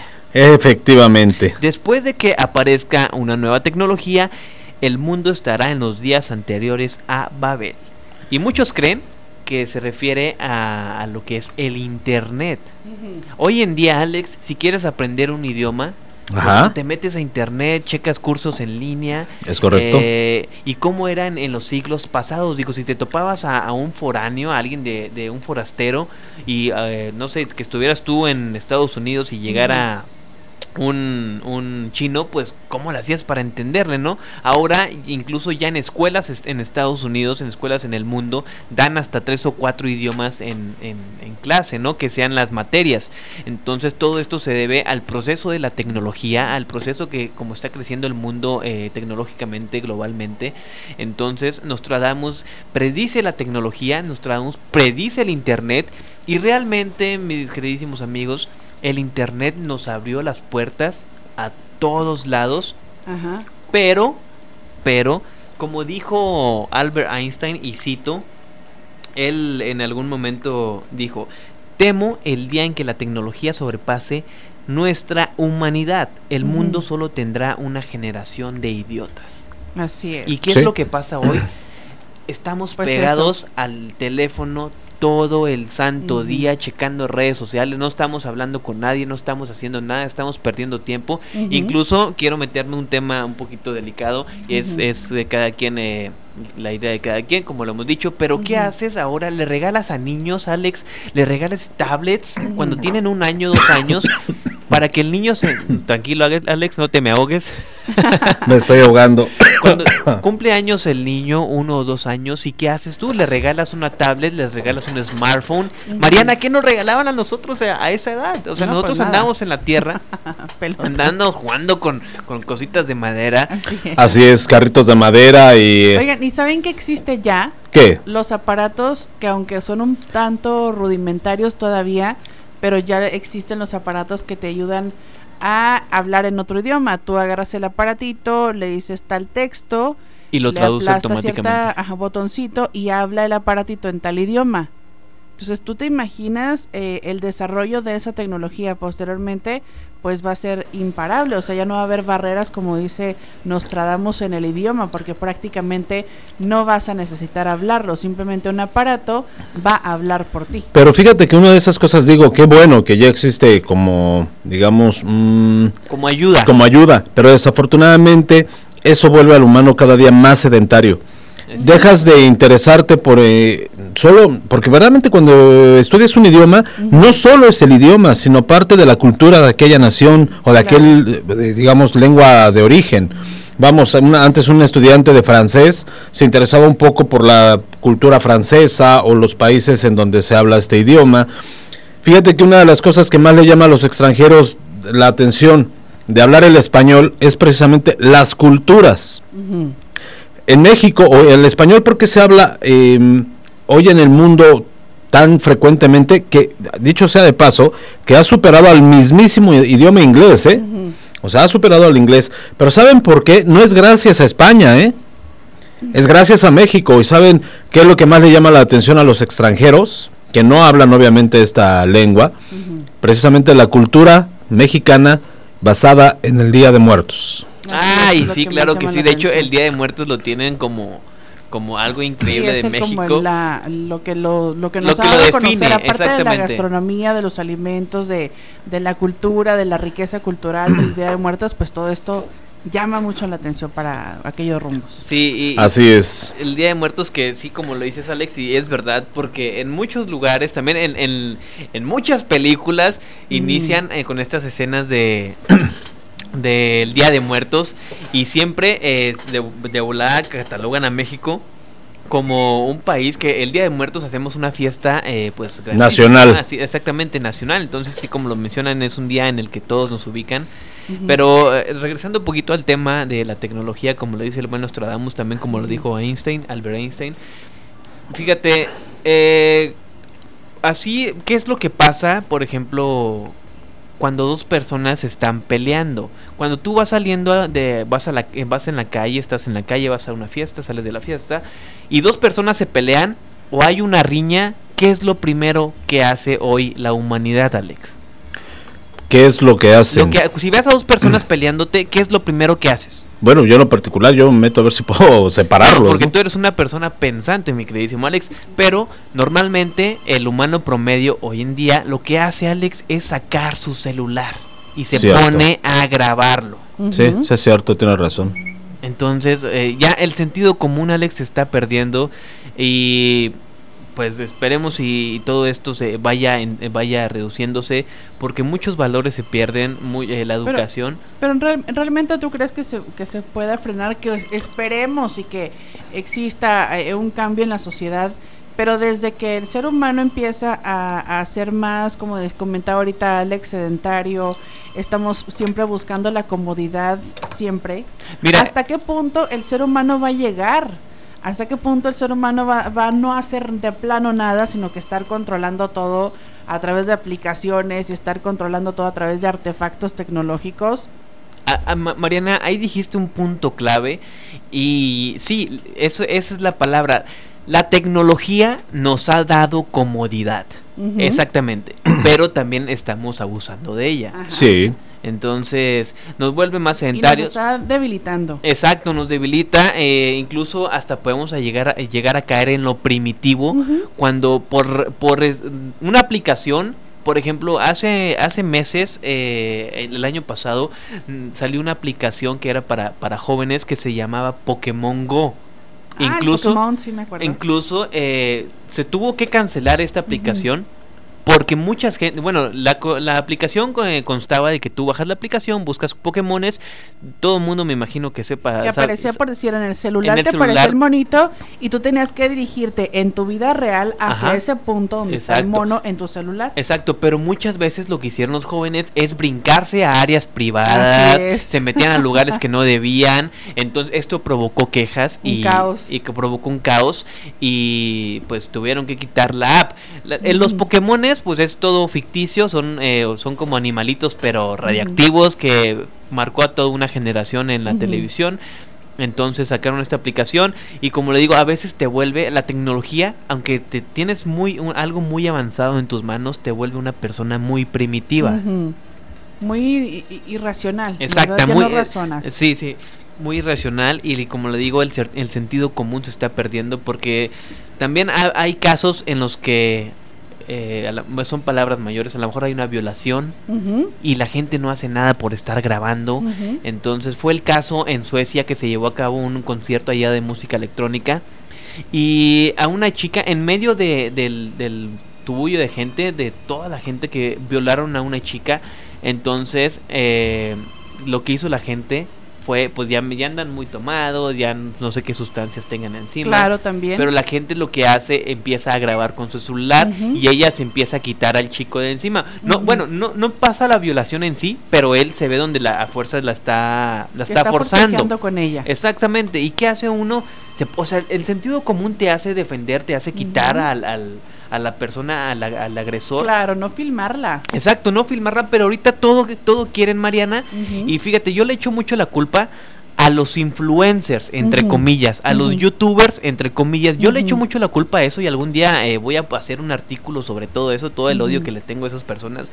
Porque tus hijos de tres años, de cuatro años, ven a un influencer en YouTube, ven a un, a, a un youtuber que a lo mejor está haciendo algo para él obtener eh, vistas Claro. y que le paguen porque si tú no sabes querido rey escúchame si tú subes un video y sube y tiene más de 10 mil vistas te pagan te pagan en centavos como Ujú. 16 o 17 centavos pero multiplícalo por 50 mil vistas que a lo mejor son como de- y aparte Mariana te pagan en dólares entonces Es más de un 50 boom ahorita hacer videos. y Exactamente. Y toda la gente lo hace por, por hacerlo viral, por llamar la atención, pero se está perdiendo el sentido común. Claro Es que cierto. sí, desde el momento en que te que la gente lo, lo vi ahorita en la mañana con el caso de un chico que estaba haciendo un video a través de internet y lo que hizo, lo que se le ocurrió es hacer un reto y era comerse animales ponzoñosos. O sea, ¿en qué cabeza cabe comerte un animal ponzoñoso? Pues claro que el chico hizo un en vivo y claro que murió al aire. Hijo Y toda la gente lo, lo, lo vio como él, este chico se estaba divirtiendo, como dice Pepe, por tener visitas, por hacerse famoso, la, la, la. Este, hace este tipo de retos y se muere. No es el primer caso, hay muchos casos, hasta donde la tecnología y hasta donde la, la, eh, la inconsciencia del ser humano nos hace imitar ciertos comportamientos completamente tontos, Irracionales. ¿no? completamente tontos y que no te lleven a ninguna parte. ¿no? Mira, a- aquí en el grupo de WhatsApp nos comentan que la tecnología eh, no es el problema, sino el uso que le damos nosotros. Claro, y claro, tiene razón, El tiene problema no son las armas, es la persona que decide utilizarlas. Exactamente, uso, exactamente. Dice un dicho co- muy común y coloquial, las armas son... bueno, le voy, a, le voy a cambiar la palabra. Las armas son tontas en manos de peligros. ¿no? Claro. Sí, sí, sí, sí. Bueno, necesitamos ir a otro corte. Vamos, Vamos a un corte. Ya nos vamos a nuestro último corte, 13 minutos y las 10 de la noche. ¿Están escuchando? A través Del cristal. Continuamos y estamos en la parte final de este programa. Solamente 11 minutitos para que sean las 10 de la noche. Solamente 11 minutos y serán las 10. Dice Patti, por favor digan que los celulares no se los presten a los niños para que estén en paz. Me ha tocado ver cómo las mamás les dan los celulares para que se callen. No puede ser posible esto. Completamente cierto, Patti, pero también eso eh, comentábamos ahorita fuera del aire que es algo de este tiempo. El celular es algo de este tiempo. Necesitamos aprender como papás primero a no estar pegados en el teléfono, porque si tú estás pegado o yo estoy pegada como mamá en el teléfono, mi hijo va a aprender, por ejemplo, no por lo que yo le diga. Entonces sí como personas necesitamos ponernos las pilas y de verdad educar con el ejemplo y de no tener nosotros para empezar el celular pegado todo el día, ¿no? y luego después privarlo. exactamente, y luego no después este pretender que el hijo haga haga lo contrario. Exactamente, y bien dice mi, mi mamá, eh, es un dicho que me ha dicho toda la vida, es un dicho que me ha dicho, ¿eh? Me ha dicho toda la vida, lo único que yo te voy a dejar es tu educación.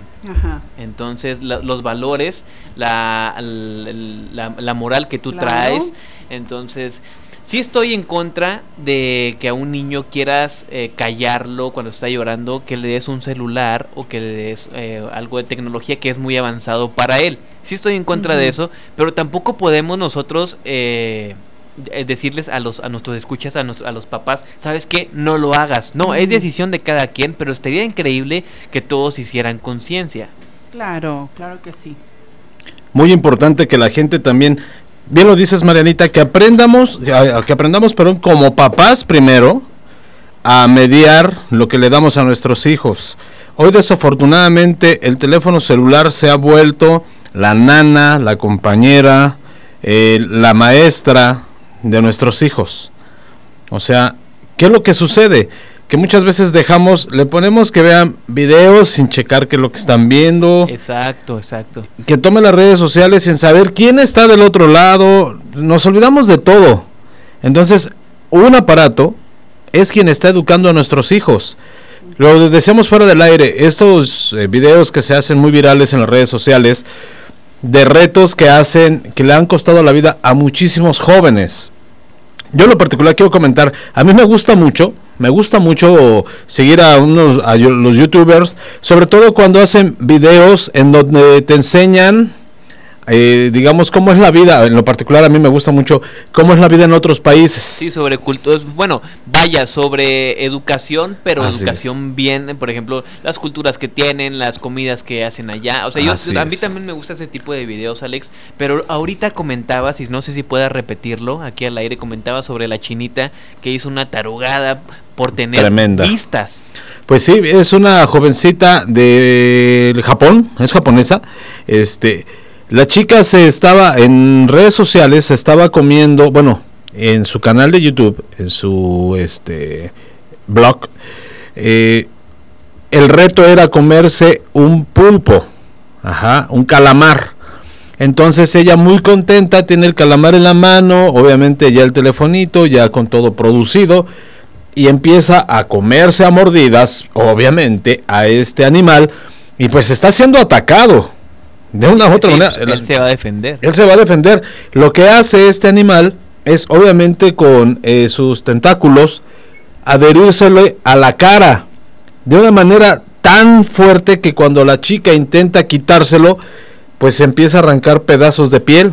O sea, se ve tanta la desesperación de esta chica, cómo es que se quiere quitar a este animal de la cara, los tentáculos los quiere arrancar pues, de, de su piel, del rostro que termina por levantarse varios centímetros de piel de la cara y le queda pues marcada, no sé si de por vida, pero al menos va a entender que hacer este tipo de cosas tienen muchos riesgos y muchas complicaciones. Y fíjense nada más, a mí en lo particular me gustan videos, yo sigo a este joven que en lo particular habrá quien no le guste, a mí me gustan mucho sus videos de Luisito Comunica, a mí me gustan sus videos de la forma en cómo eh, va expresando, bueno, o conociendo países, el tipo de moneda, las costumbres, lugares emblemáticos. También hay unos jóvenes venezolanos, Gabriel Herrera, me parece buenísimo también, un youtuber que ha viajado a diferentes países, habla de cómo es la situación en su país, en Venezuela, eh, en otros países. Y creo que eso es la parte buena de la tecnología, porque tampoco hay que satanizarla. Exacto, sí, sí, sí. O sea, tampoco hay que satanizarla. Hay cosas muy buenas que podemos aprender y que podemos, que nos han traído hasta esto, ¿no? Hasta el desarrollo de una tecnología que no imaginábamos hace 10 o 20 años. Así es. Fíjate que estaría bien para... Pero tampoco la puedes hacer eh, prohibida. No, claro. Es más atractiva. Sí, eh, y ahorita con todo esto que sale y las redes sociales que yo siento que en esta última década las redes sociales crecieron de una manera exponencial. Entonces, o ahorita lo que manda o lo que todo niño quiere ser, digo, no- nosotros queríamos ser policías, veterinarios de niños, ahora los niños quieren ser youtubers. Ah, sí. Entonces, estaría bien recopilar, hacer un como sí, una recopilación de del digamos los 10 youtubers que han hecho cosas escalofriantes para tener vistas, quizá para un programa futuro, pero de aquí Claro. nace una buena sección, ¿no? Una buen un buen tema. Claro que sí. Y, y vaya que han hecho cosas de verdad este, impresionantes. ¿Será que son los modelos que como sociedad eh, se nos están imponiendo de alguna forma, no? Cierto. Porque de alguna forma ya todo el mundo tenemos un celular, todo el mundo tenemos acceso, bueno, en la, en la mayor parte de los casos tenemos acceso a internet y son los modelos, ahorita son las, las estrellas, antes a lo mejor eran las telenovelas o los cantantes o qué sé yo, es lo que estamos viendo y es lo que pobremente tenemos como eh, eh, objetivo alcanzar, ¿no? Porque no hay una, no hay un asesoramiento por parte de los papás, porque los papás también andan ocupados en las cosas, andan ocupados en sus trabajos y también en el celular y en cual, n cantidad de cosas, menos en lo que se debe, ¿no? Que es en asesorar de una manera eh, óptima a los hijos, a fin de cuentas, ¿no? Es cierto. Fíjate que muy bien se menciona, ¿no? Se comenta. ¿Hasta dónde podemos llegar o guiar a los hijos y, acercarlos de una manera responsable a la tecnología? Es una manera de aprender, eh, porque los tiempos han cambiado, ¿no? Realmente los tiempos de nuestros papás no son, o nunca fueron iguales a los nuestros, eran completamente diferentes. Y nuestros tiempos tampoco van a ser por ni siquiera acercados a los de nuestros hijos. Y obviamente es algo sucesivo, ¿no? Los tiempos de sus hijos tampoco, ¿no? O es sea, algo es algo que no se puede evitar. Claro. Sí, es algo, es algo, es algo natural el cambio. Es algo natural el cambio, es lo único constante, el cambio. Pero eh, el sistema te ofrece esto, ¿no? Entonces tú para tener otras cosas, pues necesitas ser un poco más creativo. Para la hora de educar a tus hijos o a la hora de, de querer busca- buscarles, ofrecerles algo mejorcito, no que estén inspirándose en las locuras que hace tal cual este influencer o youtuber como se llame, este pues ofrecerle, ¿no? Acercarle otras cosas, acercarlo a lo mejor a la música, qué sé yo, ahí, ahí entra la creatividad del papá o de la mamá. Fíjate, ahorita Claro. que, que hablaba yo en Fi- eh, de Finlandia, que ese es número uno en educación mundial, porque ahí aparte de que te enseñan de 13 idiomas, idiomas, y esto te lo enseñan desde el preescolar, Fíjate. idiomas diferentes, y desde niño tienes que aprender obligatoriamente en todas las escuelas eh, un instrumento y un deporte. Por eso Finlandia es conocido como globalmente que tienen la mejor educación a nivel Al mundial. mejor sistema educativo. Exactamente. Así es. ¿Y qué es lo que quién eh, eh, eh, quién dice cómo es el sistema educativo? ¿Quién lo dice? Pues el mismo gobierno, ¿no? Así el mismo es. gobierno hace los libros, el mismo gobierno da, cambia, modifica, pone, quita y lo, lo, lo modela o hace los modelos educativos Ujú. Y pues ahí tú puedes darte cuenta que es también lo que busca o lo que necesita el gobierno, ¿no? Efectivamente. ¿Qué es lo que está buscando? Personas nada más a lo, que a lo mejor no sean tan creativos, que a lo mejor se dediquen nada más a trabajar o, o será que estamos este mm, siendo privados a lo mejor de la cultura, de la ciencia y que nada más nos, nos dan ciertas cosas, ciertas herramientas y otras no. Entonces ahí sí sería como que quién es el que está dando, em, propiciando o, o poniendo sobre la mesa los modelos de educación, ¿no?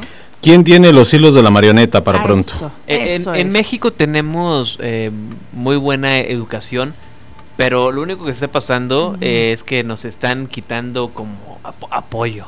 Entonces, pues ya como le dices tú, es parte de gobiernos, es parte de la ideología de los políticos, de quien controla este país, pero en México existe una, una muy buena educación, solamente que le dan prioridad a, a A otras, otras cosas. cosas. Exactamente. Pues sí. desafortunadamente.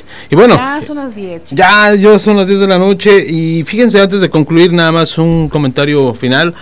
En la mañana estaba viendo un caso muy triste de una realidad en México que incluso fue tema de un debate. ¿Qué tanto le está pues beneficiando, perjudicando a México la forma en cómo se están manejando los hilos en la actualidad? Lo que bien comenta Pepe, sí, en México hay muy buena educación, de hecho no por nada es uno de los países de América Latina con mayor demanda en las escuelas, en las universidades, y tenemos prácticamente la casa de estudios más grande de América Latina, ¿no? Que es la UNAM, con muchísima demanda en diferentes países, entre otras grandes universidades. Pero fíjense lo triste y lo lamentable que es fundamental para el desarrollo de una sociedad, el deporte. A partir de ya, y que obviamente no indagamos mucho en estos temas porque no nos competen, no es nuestro, digamos, nuestro rubro, a partir de ya prácticamente todos los deportistas van a tener que ir a las competencias internacionales por sus propios eh, modos. Oye, Alex, eh, perdona que te interrumpa así de rápido, pero fíjate, eh, todo el mundo sabemos quién es Guillermo del Toro. Guillermo del Toro, que es ganador de dos Óscares, es un cineasta mexicano, Ujú. es tapatío él. Así es. Eh, unos chicos tuvieron un concurso de matemáticas en China, Sí. lo cual, como dices tú, no es nuestro rubro, nosotros no tenemos por qué meterlos, pero es importante recalcar que el gobierno le quita, eh, bueno, no quiero decir la palabra gobierno, los de arriba le quitan eh, ayuda a estos jóvenes, a lo cual eh, Guillermo del Toro, que es un cineasta, como lo digo, mexicano, él decidió pagar Así vuelos, es. hospedaje, pagó todo, Alex, eh, de, de los cinco chicos. Y, y se dio a conocer es, eh, la semana pasada, me parece que el viernes o el, o el jueves, que fueron, que ganaron eh, el primer lugar. Fueron campeones, así es. Fueron campeones en matemáticas a nivel mundial en China. Entonces, fíjate, eso, eso no se le da tanto, no se le da tanta comunicación, tanta eh, Difusión. Difusión es la palabra. Pero también lo que comentas tú de las sociedades, que de los niños que estamos platicando ahorita. Oye, Alex, ¿qué está pasando con la música? Que tú Es- estás escuchando a un niño de 4 o 5 años cantando una canción de Becky G, de que ar- arrímame todo, eh, perréame. explícita. Muy explícita, exactamente. ¿Qué está pasando con la música, Alex? Que hoy en día todo... ¿Qué pasó con Enrique Iglesias? Enrique Iglesias era una persona muy romántica, era, era hacía sus canciones, sus líricas... eh, muy de manera suaves, ¿no? O sea, una lírica que pudiera escuchar todo el mundo. Más poética. Más poética. Alex, ¿qué está haciendo Enrique Iglesias hoy en día? Está No. cantando, o sea, está, o yo lo entiendo. que- ¿Sabes qué está, qué está haciendo? ¿Qué está haciendo? Está entrando al juego, porque si no, no gana. Exactamente. Eso así. La industria así. musical está evolucionando. Alex, lo que te deja ahorita es cantar barbaridad y media y que lo pase, Hacer, es- hacer alusión a qué?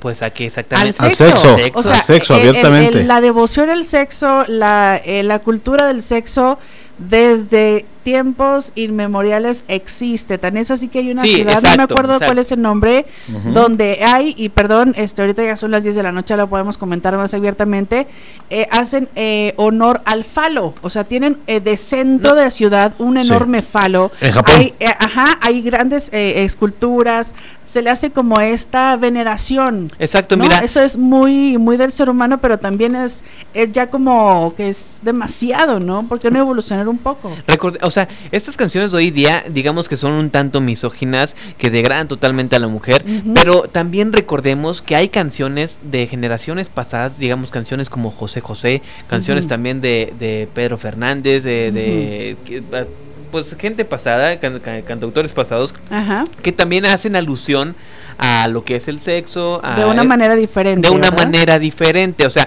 ca- canciones así siempre han existido, pero ¿qué está ¿Sabes pasando hoy en día? decir? Dime, Hago un dime, dime. análisis, Un, un paréntesis. Claro. La canción de Ricardo Montaner, Bésame en la boca. Ustedes la escuchan bien. Bésame los labios. Esa, escúchenla. Verán a lo que hace alusión. O sea, a- a- es un doble sentido. es un doble sentido Sí. completamente, Bueno. pero mm, disfrazado o de un for- una forma más poética. Exacto. Y como tú lo mencionas, perdón Pepe, como no, tú lo mencionas adelante. Marianita, verdaderamente es entre esa muchas canciones, ¿eh? Claro. Muchas que verdaderamente dejan en claro que la misoginia ha existido toda la vida. Exacto, ha existido toda la vida, pero como lo dice Mariana Alex, ha ido de manera disfrazada. ¿Qué hacen las canciones de hoy en día? Te lo ponen de una manera muy explícita. Entonces, esa es la cultura musical que le está tocando a las nuevas generaciones. Fíjate que sí, fíjate nada más una de las cosas que llaman muy poderosamente la atención, Pepe. Y no quiero, dicen por aquí, dicen aquí en el norte, no quiero raspar cajuelas, así se dice.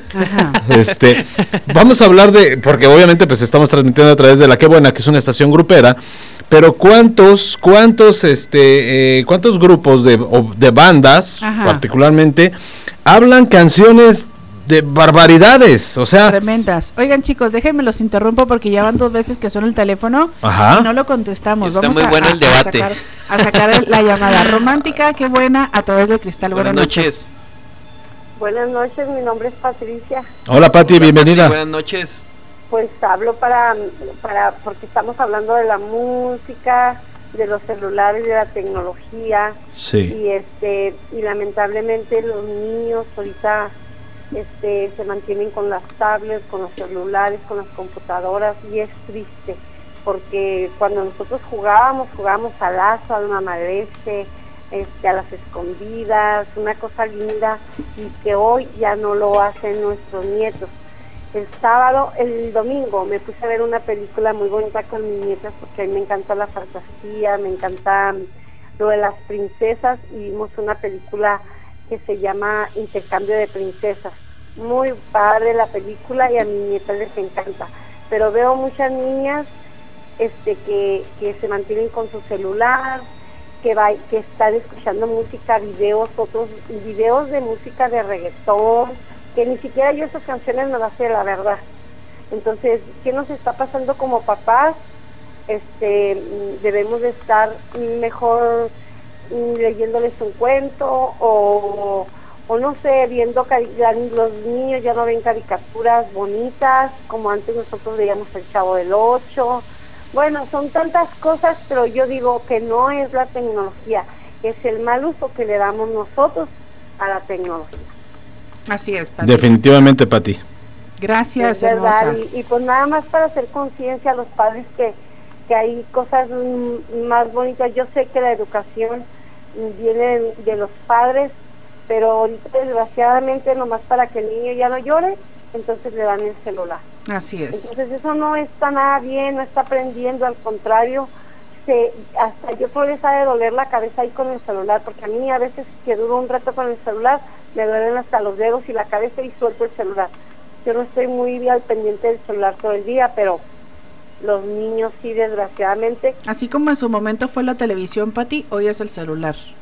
Pero mucha gente ni tenía televisión y nos manteníamos en la calle jugando al lazo. Sí. O no sé, es, es- Pero digo, también en su diferente. momento se dio a conocer, o sea, se decía que la televisión era la nana de los niños, ¿no?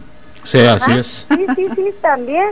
Pero, Pero no este, era tanto. digo, ajá, no, no, ahorita los niños, ya un niño ya le mueve a un celular mejor que yo, créanme.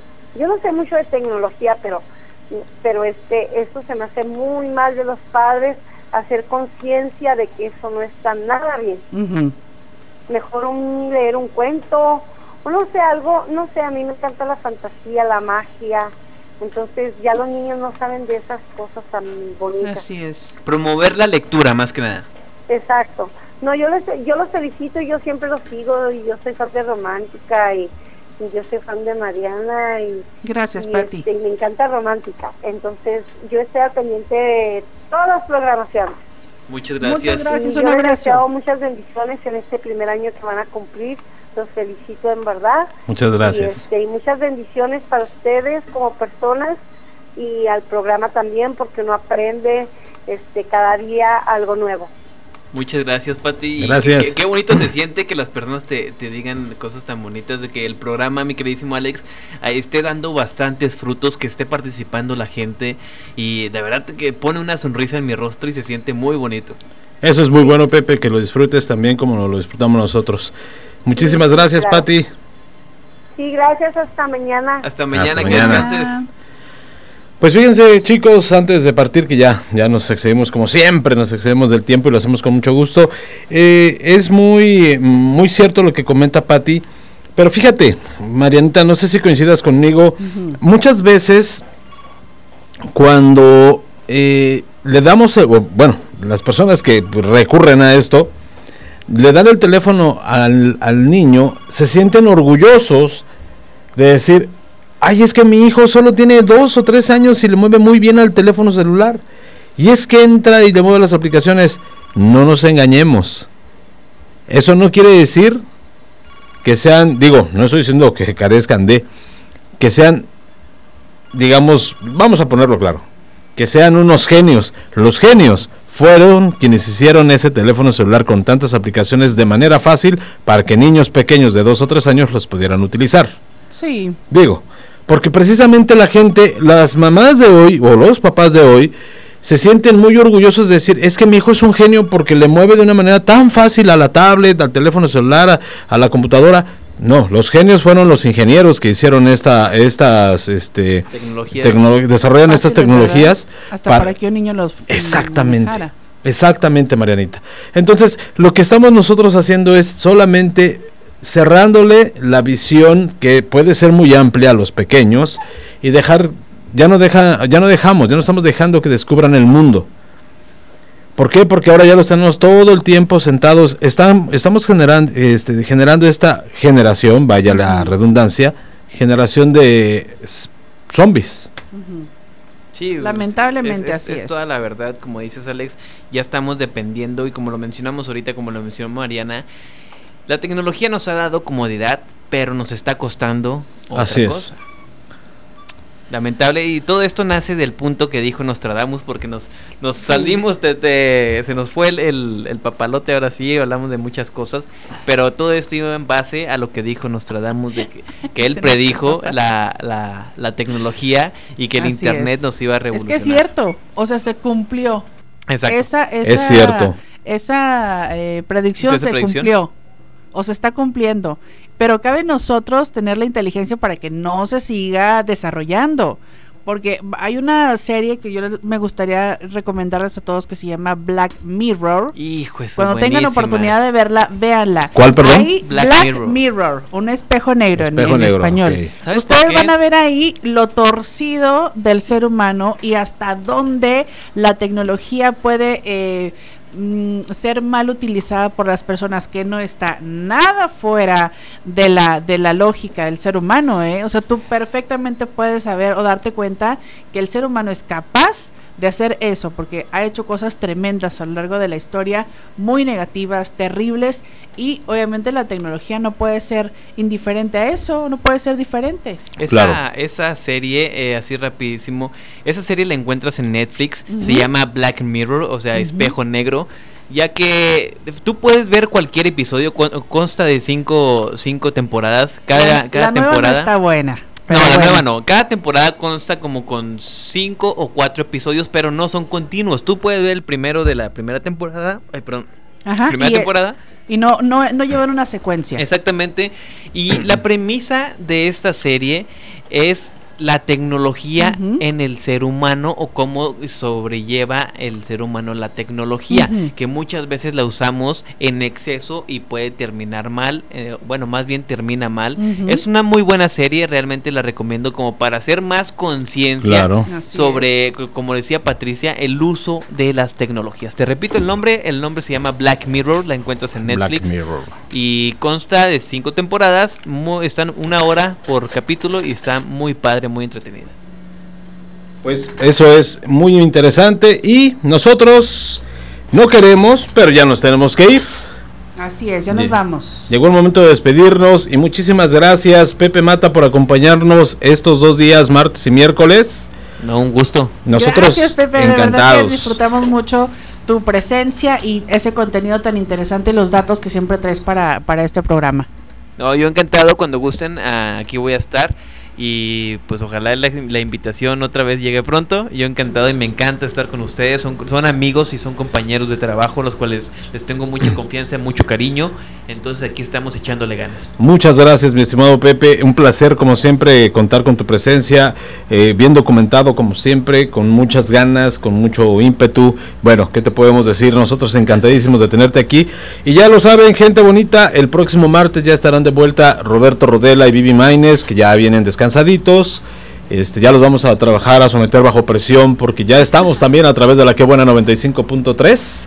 Sí, Marianita. De verdad, un saludo a toda la gente de, de La Que Buena. Muchas gracias por su atención, así como también para nuestros amigos de Romántica que también están eh, pendientes de esta frecuencia. Les agradecemos mucho su participación Sí. y le reiteramos la invitación para que lo sigan haciendo. A través del grupo nos dicen que deberíamos de venirnos toda la semana.